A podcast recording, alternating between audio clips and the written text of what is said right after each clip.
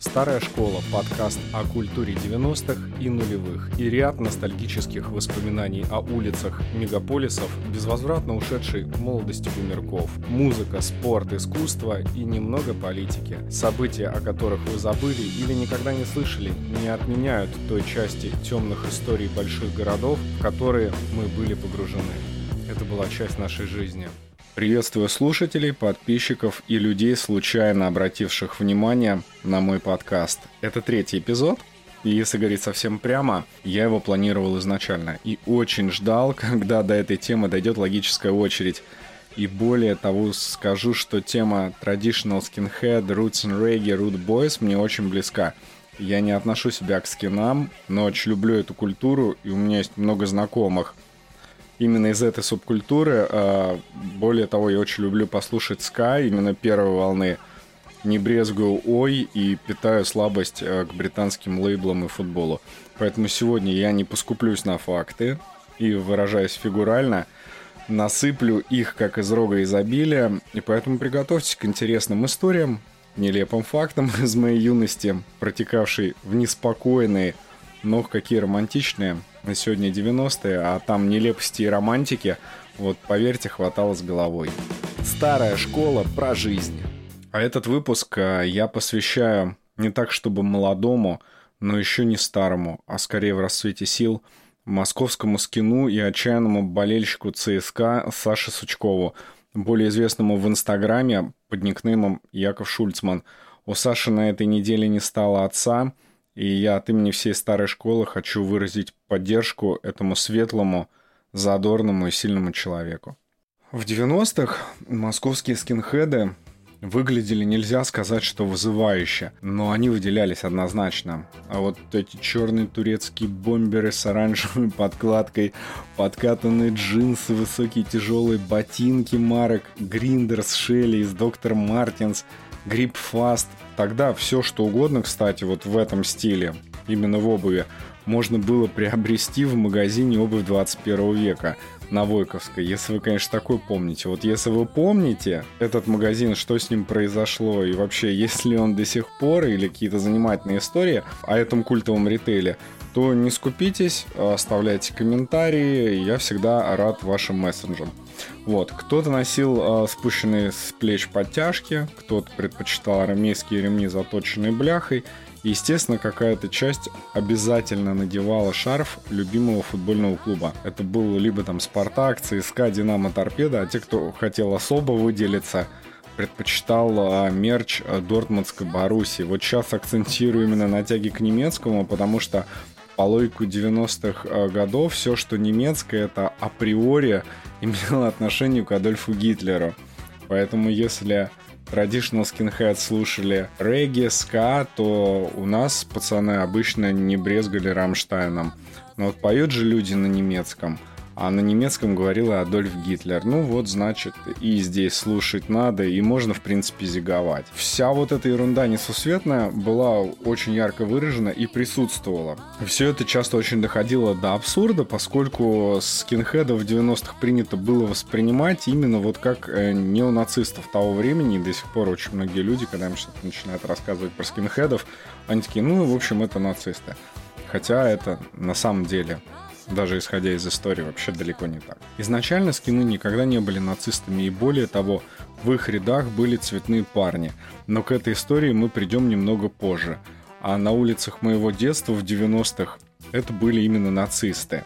И это было логично, потому что Москва была заселена торговцами с Кавказа, война в Чечне пошла на второй заход кровопролития с 18-летними призывниками-срочниками в рядах российской армии, а коррозия металла подхватила общие тенденции и выпустила в 1997 году пластинку «Компьютер Гитлер», где буквально двумя ключевыми композициями «Рэп это кал»,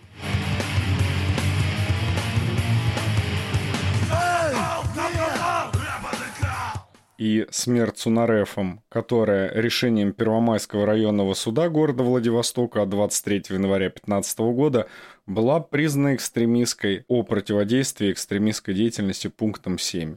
А вот в 1997 году эта песня обозначила все протестное движение молодежи и в том числе ее радикальные настроения с последующим ультранасилием, которое выливается на улицы России. И тут я не буду винить одного паука Троицкого в популяризации, поскольку были и другие металлические коллективы, которые решили померить на себя вот эти мундиры от Хьюго Босс. Это были Шмели, Див. Позже, в начале нулевых, появились уже сборники, которые в итоге на сегодняшний момент, коллективы, которые в них участвовали, вместе со своим творчеством, признанными экстремистскими в России. Ну и они, собственно говоря, имели очень четкую позицию в своем творчестве. Вот, кстати, всю плеяду этой волны можно было в те времена услышать на сборниках компакт-кассет «Бритоголовые идут». И представьте себе, перед тем, как писать этот подкаст – я прослушал несколько выпусков, и, о мой бог. Я вот не буду ничего комментировать, скажу только одну вещь. На сегодня это творчество вообще всерьез вот, ну, нельзя воспринимать. Но в то время это было более чем серьезно. И это становилось проблемой для общества. Но если вы помните мой первый эпизод про 98 год, кстати, если не слушали, у вас есть уникальная возможность послушать на моем канале – и какие средства и методы получения информации были, то именно с тем уровнем, например, модемного интернета, уровень знания английского языка в средней школе, получение информации через какие-то журналы, в которых вообще ничего не писали об этом. Мы все, собственно говоря, в итоге и получили такую квазикультуру из-за всего этого незнания и непонимания в целом. Старая школа про жизнь. И вот если разбираться, откуда в России появились скинхеды, казалось бы, вот чисто английская субкультура, а тут как бы Россия. И почему молодежь решила? А все на самом деле просто. Вот э, впервые все просочилось через видеокассет. Для тех, кто не в курсе, в 90-х были видики портативные видеомагнитофоны, устройства для записи и воспроизведения видео-аудиосигнала на магнитную ленту и его последующее воспроизведение – вот если сегодня ты включаешь Smart TV, выбираешь любой фильм Стэнли Кубрика, то в моем детстве мы ходили на рынок или какие-то там видеоразвалы для того, чтобы приобрести пиратскую копию видеокассеты с нашумевшим фильмом. Поэтому дома вставляли кассету видик, подключенный к телевизору, с форматом экрана 4 на 3 смотрели фильмы про скинов. Я заметил такую тенденцию. Все фильмы про скинов в основном это драмы. И один из самых ранних таких фильмов Сделана в Британии социальная драма Алана Кларка, которая вышла в 1982 году. Это фильм, который рассказывает о 16-летнем а, нацискинхеде. Роль этого подростка исполнил Тим Рот, его первая роль, кстати. И это все о таком подростковом бунте против общества и властей. Что примечательно, саундтрек этому фильму звучит группа Exploited.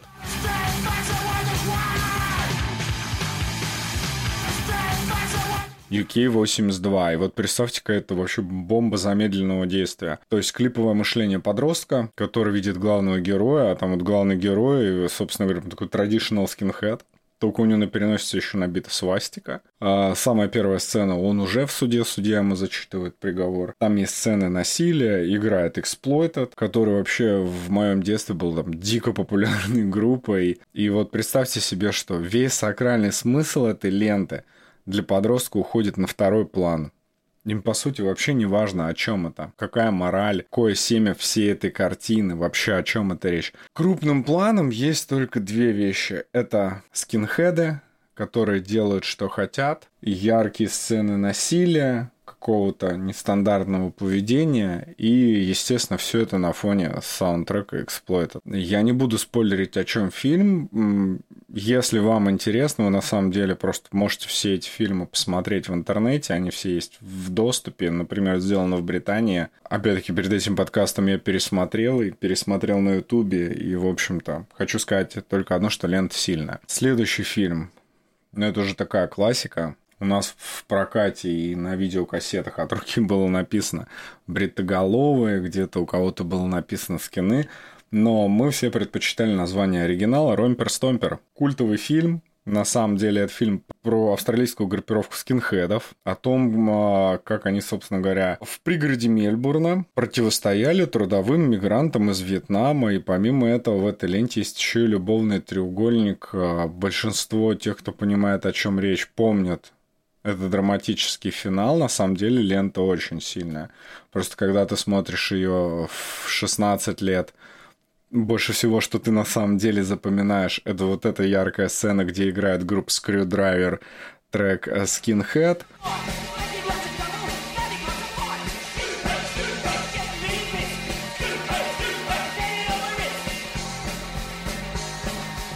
И это была, наверное, одна из самых обсуждаемых сцен, э, параллельно с тем, как э, происходит какое-то там уличное насилие вьетнамских мигрантов ну, кто что запомнил. Но в целом, на самом деле, лента о последовательной цепочке трагических событий, когда молодые люди, одержимые идеей, вступают на скользкую дорожку и переступают черту закона. И к чему это все приводит. И вот эта лента, она на самом деле не столько о бритоголовых. Бритоголовы в ней, по большому счету, это все фон. И вся эта идея — это фон. Но основная идея этой ленты о том, что вступая на эту скользкую дорожку, как легко вообще заступить за грань, оступиться и натворить каких-то непоправимых вещей. И это именно об этом. Но сейчас я больше всего думаю о том, почему тогда, в те годы, мы никогда об этом не думали. Мы не рассуждали, мы больше рассуждали о каких конкретных сценах и пытались их детализировать и идеализировать. И именно по характеру жесткости сцен мы определяли рейтинг той или иной картины. Ну и вот так плавно мы перешли тоже к фильму из 90-х, тоже вот из этой культовой плеяды, это американская история X. А на самом деле существует версия, что в оригинале звучит American History X. А, это не совсем правильный тип перевод, американская история X.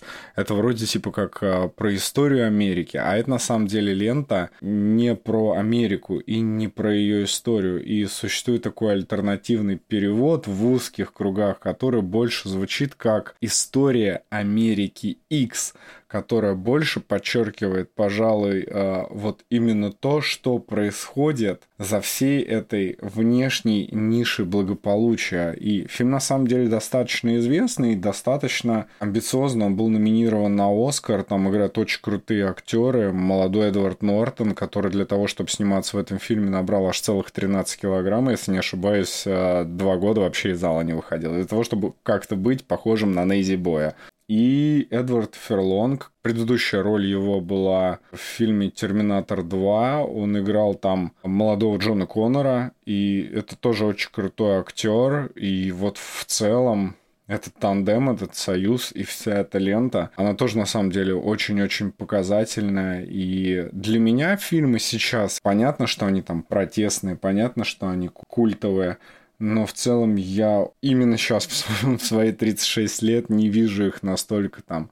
Определенно, да, они субкультурными, но они на самом деле больше не о субкультурах, а больше о каких-то, ну, значимых вещах. Э, и я очень хорошо помню, что э, когда я посмотрел этот фильм, один из моих друзей детства по кличке Борода, он как раз-таки был скинхедом. Мы до сих пор общаемся с этим человеком. Я, кстати, передаю ему привет, ему его семье и дочери. И, в общем-то, мы с ним начали общаться на э, той почве, что мы оба болели за московское «Динамо». И у нас, кстати, именно со скинхедами, вот именно больше всего с этим человеком у меня воспоминаний. О скинхедах и о каких-то передрягах с ними. Но об этом будет чуть позже. И э, мы, когда с ним рассуждали, у нас было абсолютно разное видение конца этой ленты – если вы смотрели, вы, наверное, понимаете, о чем идет речь. Если не смотрели, ну, посмотрите, на самом деле занятный фильм, но местами он очень-очень жесткий. И э, самое интересное, что по финалу я больше увидел какую-то кармическую структуру. Мой друг Борода всегда говорил, что да нет, ты не понял, все, он, он опять станет э, с кином и будет убивать. И вот, то есть, ну, и абсолютно разные взгляды. Ну, сейчас, кстати, мне было бы очень интересно. Я думаю, что Борода тоже сейчас, скорее всего, видит этот финал абсолютно другим. Не знаю, ну, жизнь покажет. И, кстати, с этим фильмом связана еще одна очень интересная история. Она касается именно самого производства этой картины. Режиссер этой ленты Тони Кей снимал рекламные ролики и короткометражки, по сути. То есть все было какое-то такое рекламное производственное видео. А, ничего серьезного. Но как-то вот история сложилась так, что ему э, доверила кинокомпания эту большую работу и доверила в первую очередь потому, что э, в одной из ролей был Эдвард Нортон, восходящая звезда, ну и Эдвард Ферлонг тоже на самом деле после Терминатора 2 и той роли был таким очень значимым актером. И все считали, что это, у этого сценария с такими актерами достаточно большой потенциал. И в итоге, когда Тони Кей отснял фильм, он смонтировал его на два часа. И это произвело фурор, всем понравилось, но в итоге его не устроил такой долгий хронометраж, и он фильм перемонтировал э, в стандартные 87 минут. Но его формат не устроил кинокомпанию, и тогда они поручили монтаж Эдварду Нортону. А Тони Кей после того, как увидел финальный э, формат Эдварда Нортона сказал, что попросил, чтобы его фамилию вообще вычеркнули из титров, потому что ему все это не нравится и кажется жутко бездарным. Потому что он считал, что Эдвард Нортон полностью изменил всю историю неувидения сценария в пользу того, чтобы стать э, центровым э, героем этой ленты и максимально сфокусировать внимание на себе как на актере. Ну, в общем, как мы знаем, в итоге гильдия кинорежиссеров не пошло, не согласилась с Тони. В итоге он на всю жизнь впечатан в историю как э, э, дебютный режиссер именно с этой лентой. Ну и, собственно говоря, вот э, получилось, э, несмотря даже на монтаж Эдварда Нортона, достаточно сильная лента, которая произвела впечатление и стала в разряд культовых. Ну, в целом, если вообще хотите э, узнать о культуре и посмотреть какой-то фильм, который бы там вам максимально раскрыл вообще историю скинхедов, о том, как это происходило, почему вот э, скинхеды вот так выглядели, или почему они в итоге стали бонами, нейзи скинхедами, как произошло это разделение, я на самом деле всем советую фильм This is England. Я его даже прямо сейчас погуглю. Это Англия.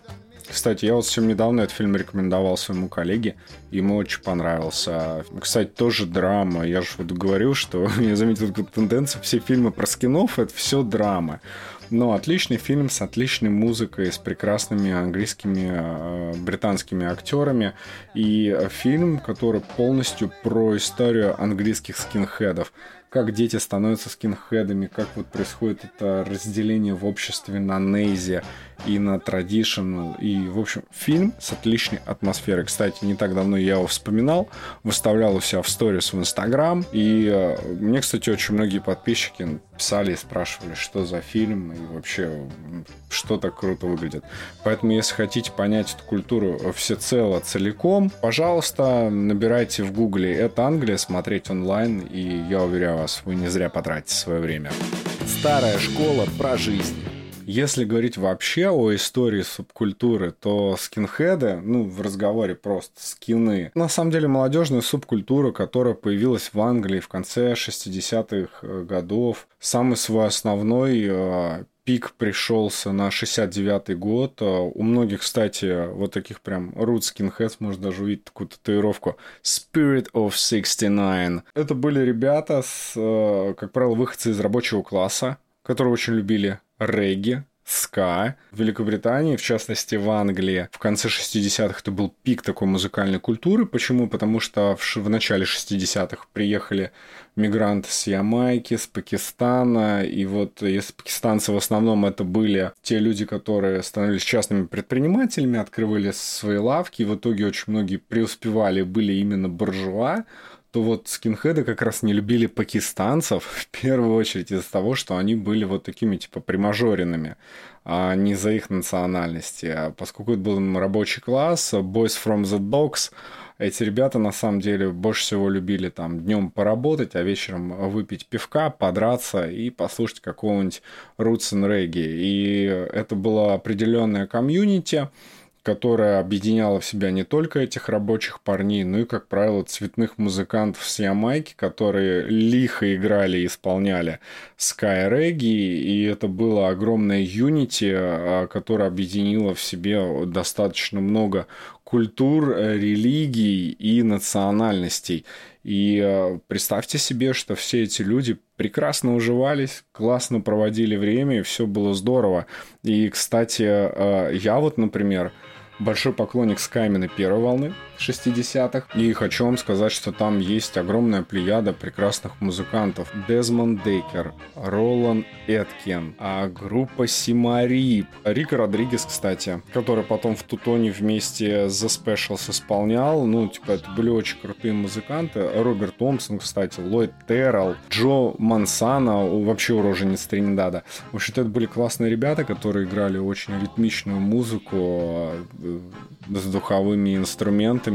И поверьте мне, что до сих пор это звучит фантастично, особенно когда жаркий солнечный день, как недавно погода. Ты едешь или стоишь в пробке, и у тебя играет, например, Сима Рип. У них есть отличная песня Skinhead Girl.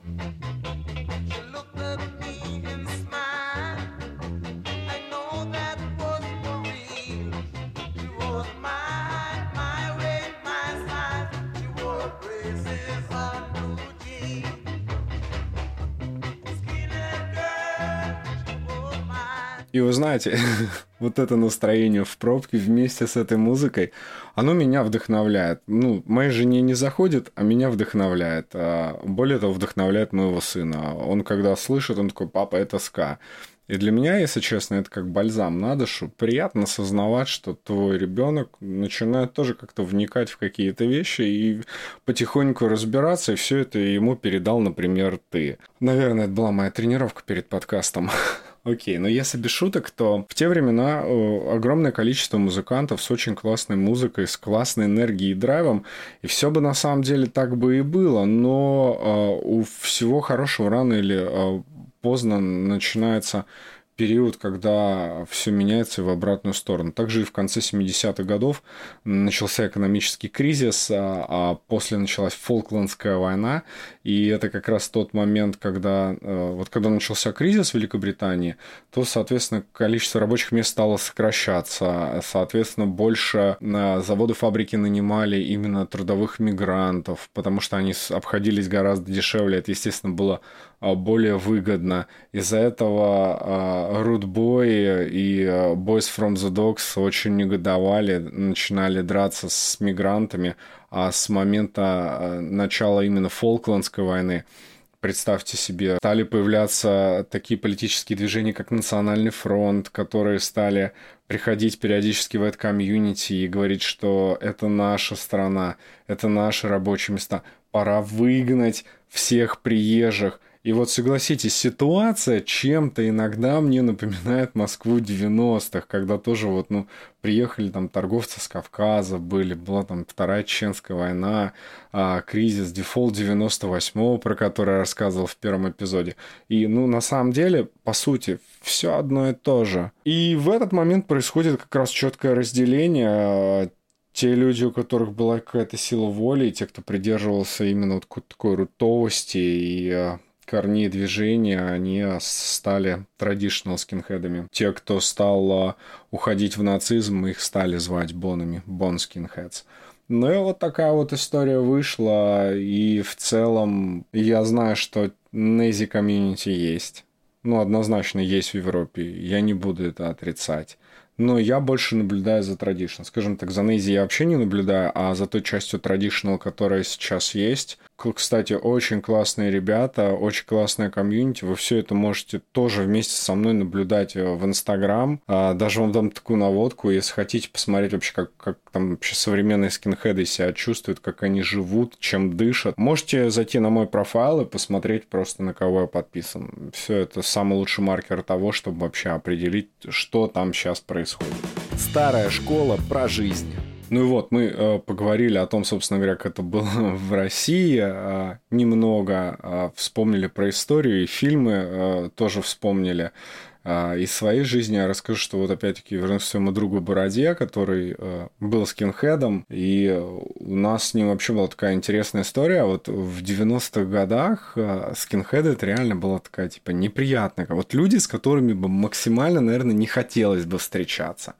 Почему не хотелось? Ну, потому что они все были склонны к насилию. И вот если, например, вас двое а там кто-то просто докопался до, до твоей там футболки Алиса, то, ну, там, по-любому будет какой-то конфликт, и в итоге драка, и если их больше, то, то ты в любом случае выхватишь. Ну и в целом это были крайне неприятные люди. Но, тем не менее, у меня были знакомые и друзья, которые имели к этому отношение, и вот с ними, кстати, никогда проблем не было, и не было недопониманий. Опять возвращаясь именно к фильму. Вот фильм «Ромпер Стомпер» казалось. Австралийские скинхеды из пригорода Мельбурна противостоят вьетнамским мигрантам. Вот у нас было вообще не так ни разу. Посмотрели все фильм «Ромпер Стомпер».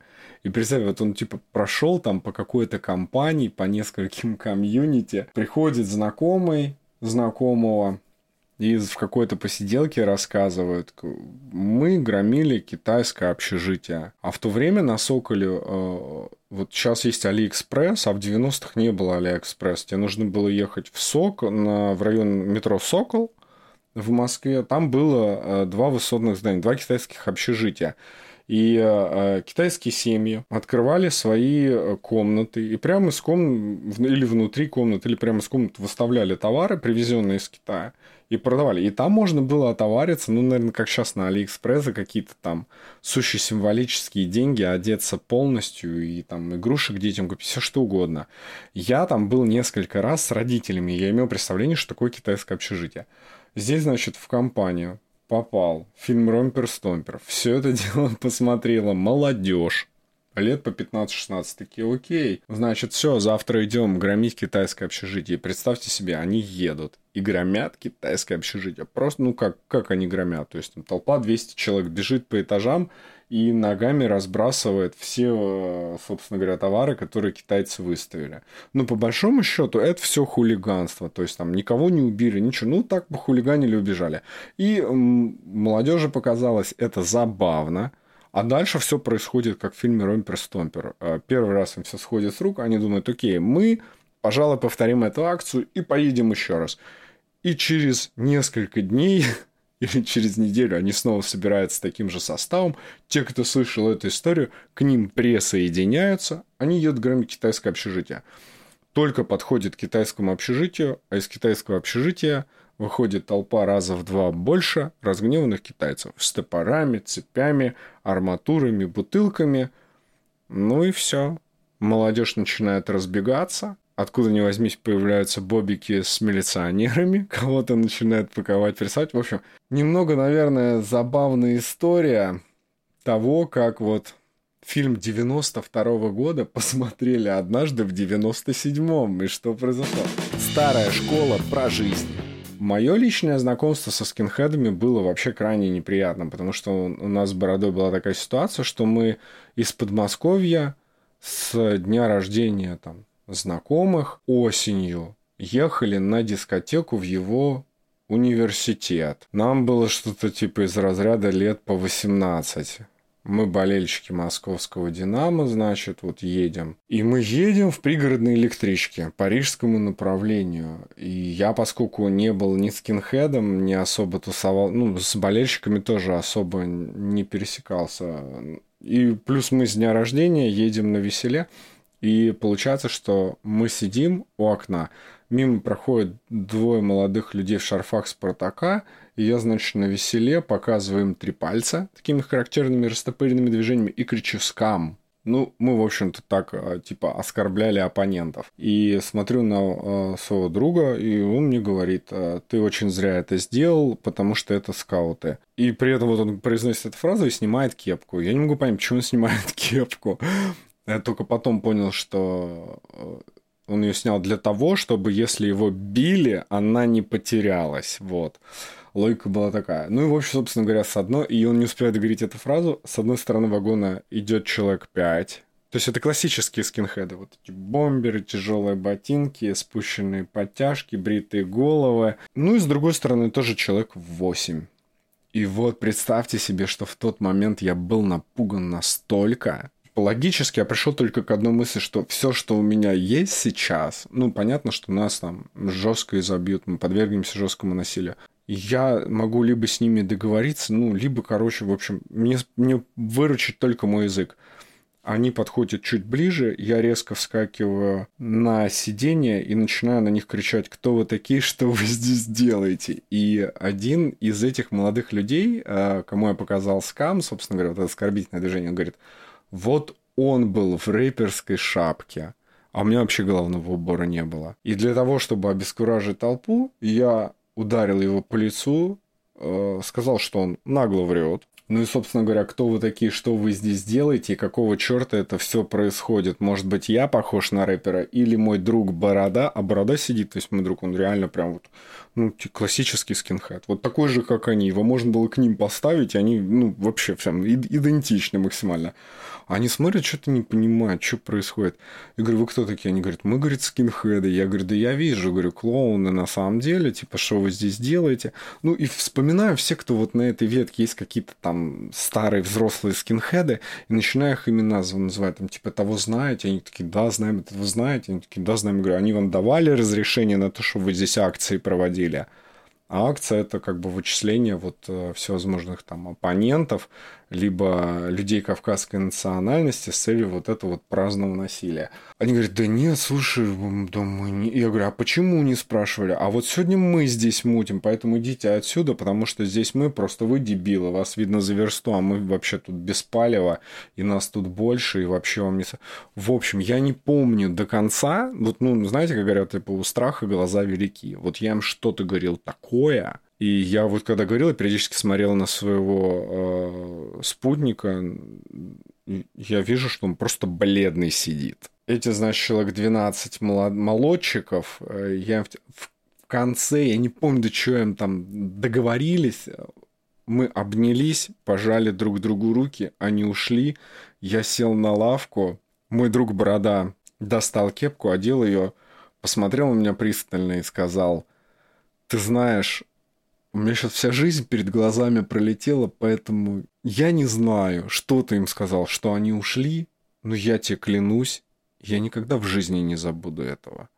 И мы, когда периодически ну, встречаемся, он до сих пор мне говорит эту вещь. Типа, слушай, ну, когда я там говорю обычно, что я о чем-то прям мне всегда говорит, Саша, я не понимаю, о чем ты переживаешь. Вот помнишь, вот в свои 18 ты договорился с толпой тупых скинхедов. Неужели ты с кем-то сможешь не договориться? И это забавная история, и она была с хорошим концом, и я ее часто вспоминаю, наверное, потому что тогда у меня все получилось. Окей, это было здорово. Старая школа про жизнь. Но в целом, на самом деле, это все веселые истории. Но были не веселые истории, потому что кто бы что ни говорил, но в России, наверное, было ощутимо все эти волнения. Вот представьте себе. Это такая нормальная история из практики. Начало нулевых, к тебе заходят какие-то знакомые, говорят, ху, а мы там типа идем громить рынок.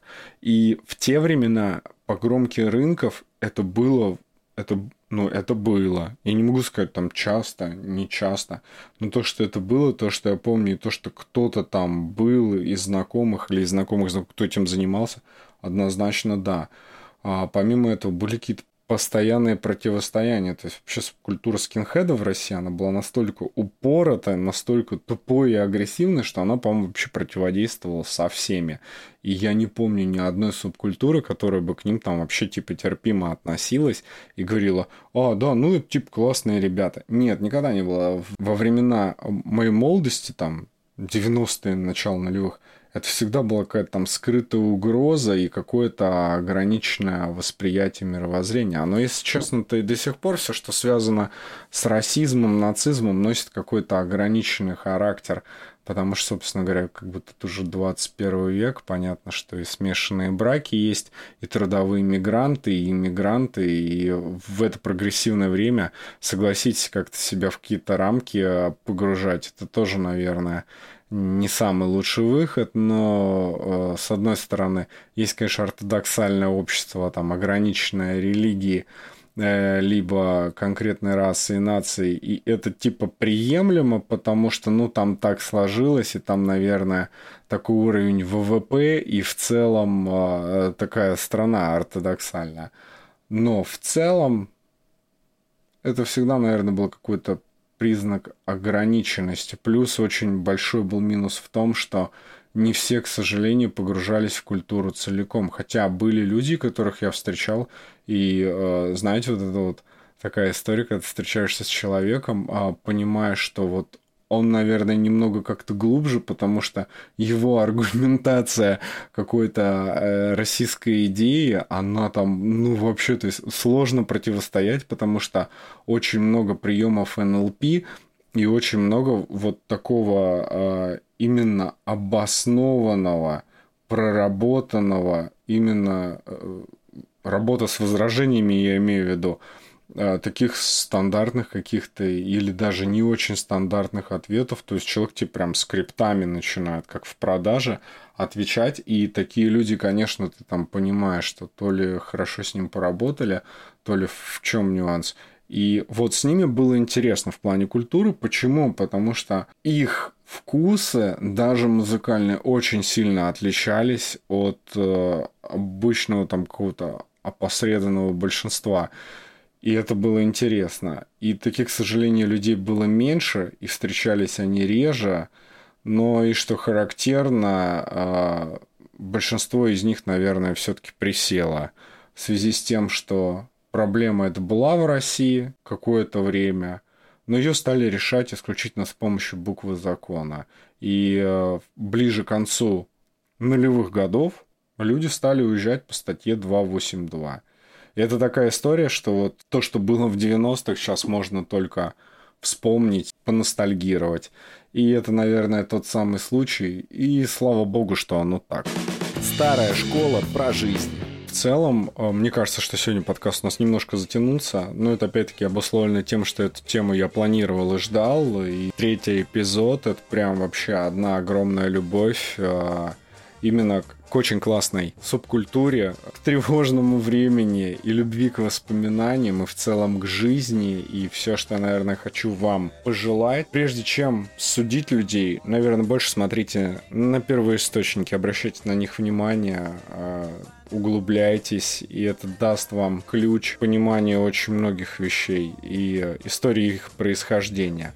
А поскольку мы сегодня э, затронули кинематограф и поговорили о фильмах, которые сопровождали субкультуру, то, то следующий эпизод у нас будет посвящен, э, да, поговорим о фильмах 90-х, о самых топовых, о самых, наверное, каких-то наивных, ну и о фильмах категории Б, конечно, поскольку они, как мне кажется, преобладали в 90-х, хотя были и достойные вещи однозначно. Ну и их постараемся вспомнить. В целом, пожелание к слушателям, если вы с чем-то не согласны, или вы хотите какие-то моменты дополнить, или расширить, а, то не стесняйтесь, пишите комментарии. Вы можете их оставлять на наших площадках на Apple подкастах, на Google подкастах. Ну и, конечно же, мы есть на YouTube, поэтому милости просим, всегда вам рад.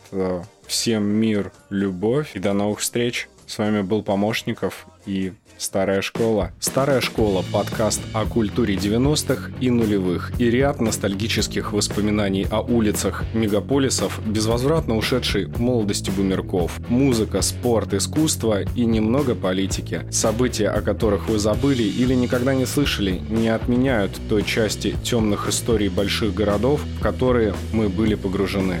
Это была часть нашей жизни.